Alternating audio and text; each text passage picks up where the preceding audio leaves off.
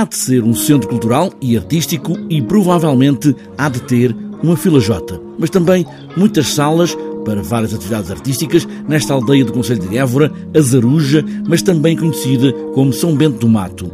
José Chaves é aqui a voz da Associação de Zaratã, começou em Lisboa e agora quer alargar o espaço no Alentejo, nesta antiga Praça de Touros. Soubemos que a praça tinha sido vendida uh, recentemente e fomos falar com os donos, com o projeto Zaratã, e eles disseram: é exatamente isso que nós queremos, perfeito, uh, vamos fazer um contrato de, de comodato com vocês, vocês desenvolvem as atividades, uh, em troca têm de fazer a recuperação da Praça de Touros e, e, é onde estamos agora. A praça está vazia e em ruínas há mais de uma década, mas pode ter sido construída no século XVII. O atual edifício foi acabado em 1860.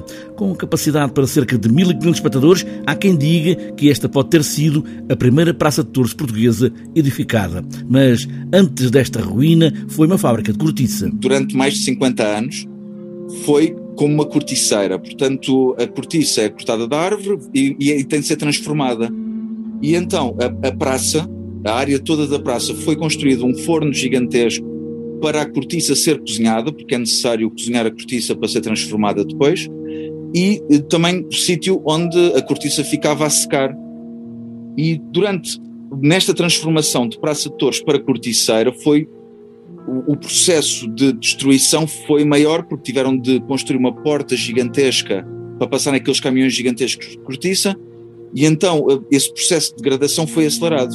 Entretanto, passados esses 50 anos, a cortiça, a, a corticeira deixou de funcionar e teve cerca de 15, 20 anos sem nenhuma função, portanto, ao abandono completo. Está em marcha um crowdfunding para que esta associação, a Zaratã, consiga ter meios para começar a suster a ruína, para mais tarde começar o Centro Artístico e Cultural. A, primeira intervenção vai ser segurança, vai ser uh, restaurar exteriormente e em termos de segurança. Depois, existem cerca de 30 uh, eh, celas à volta da praça.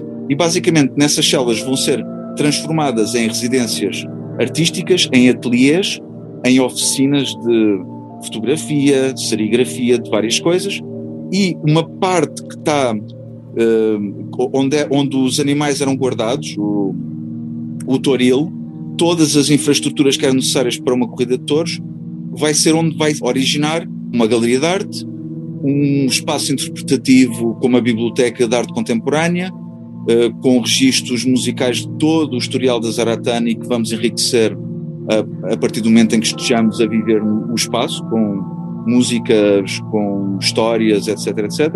E pronto, é basicamente isso, de uma forma muito geral. Zanatan é uma associação gerida por artistas, uma associação cultural sem fins lucrativos que nasceu há quase sete anos. Está agora a lançar este projeto na aldeia de Azaruja, no Alentejo, numa antiga Praça de Touros, para concretizar um centro artístico e cultural.